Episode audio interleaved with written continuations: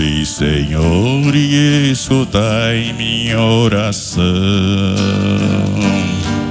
E chegue até vós o meu clamor.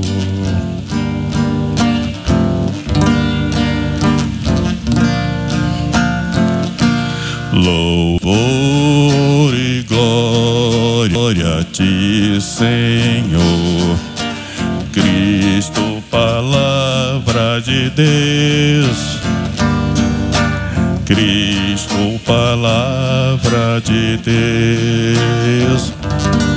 O homem não vive somente de pão mas de toda palavra da boca de Deus.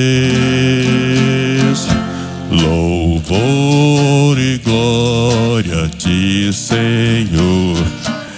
Cristo, palavra de Deus. Cristo, palavra de Deus. O Senhor esteja convosco. Proclamação do Evangelho de Jesus Cristo segundo São João. Naquele tempo, disse Jesus aos fariseus: Eu parto e vós me procurareis, mas morrereis no vosso pecado. Para onde eu vou, vós não podeis ir. Os judeus comentavam: Por acaso vai se matar? Pois ele diz: Para onde eu vou, vós não podeis ir. Jesus continuou: Vós sois daqui de baixo, eu sou do alto. Vós sois deste mundo, eu não sou deste mundo.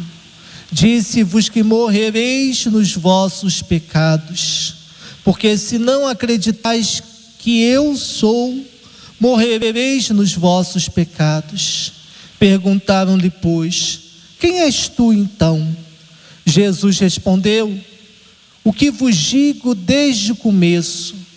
Tenho muitas coisas a dizer a vosso respeito e a julgar também, mas aquele que me enviou é fidedigno, e o que ouvi da parte dele é o que falo para o mundo. Eles não compreenderam que lhes estava falando do Pai. Por isso Jesus continuou: Quando tiverdes elevado o Filho do Homem, então sabereis que eu sou. E que nada faço por mim mesmo, mas apenas falo aquilo que o Pai me ensinou.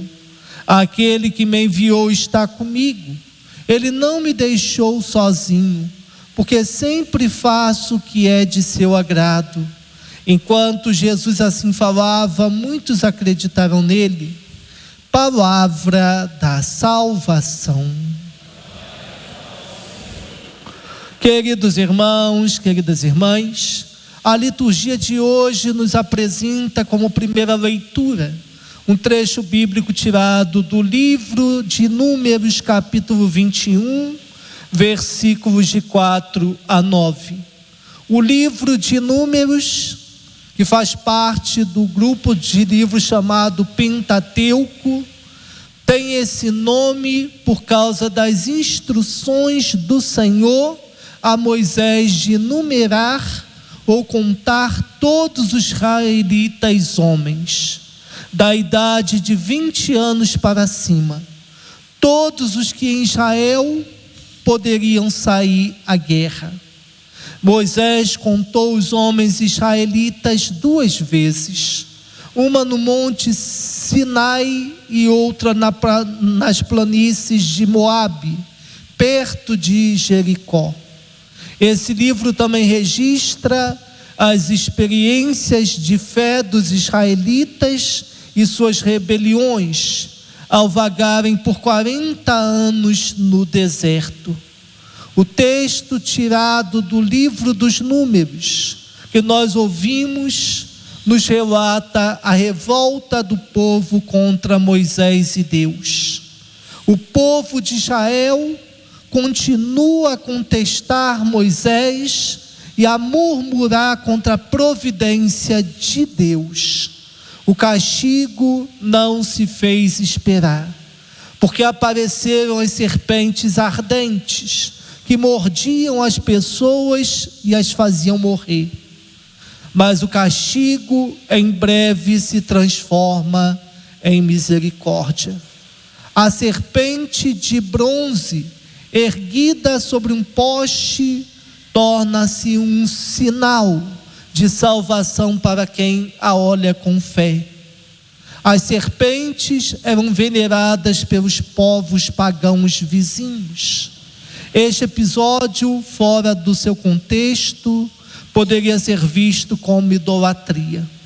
Mas a tradição já vista liga o culto das serpentes depois destruído por Ezequias a sábia pedagogia de Deus. Com a mediação de Moisés, ofereceu ao seu povo a possibilidade de evitar ceder ao culto das nações pagãs por onde passava. A serpente de bronze torna-se um sinal que encontra continuidade e realização no Evangelho. A serpente no, no deserto foi sinal da misericórdia de Deus que dá remédio ao castigo. No Evangelho, Cristo elevado na cruz mostra o castigo e a misericórdia juntos é o castigo de Deus pelo nosso pecado e, ao mesmo tempo, a maior manifestação do poder divino que cura do, do pecado.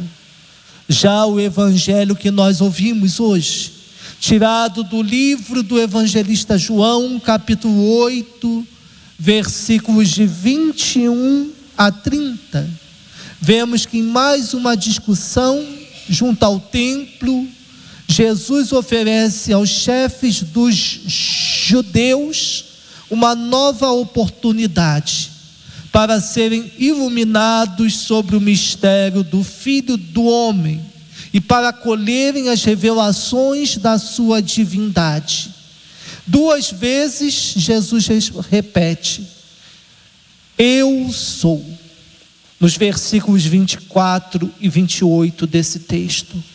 Mas, mais uma vez, aqueles homens se recusam a uma oportunidade, compreendendo mal as afirmações sobre a sua iminente partida, sobre a sua identidade de enviado de, de Deus e de definitivo revelador entendem mal Jesus e as suas palavras, porque eles são daqui, daqui de baixo, enquanto Cristo é de cima.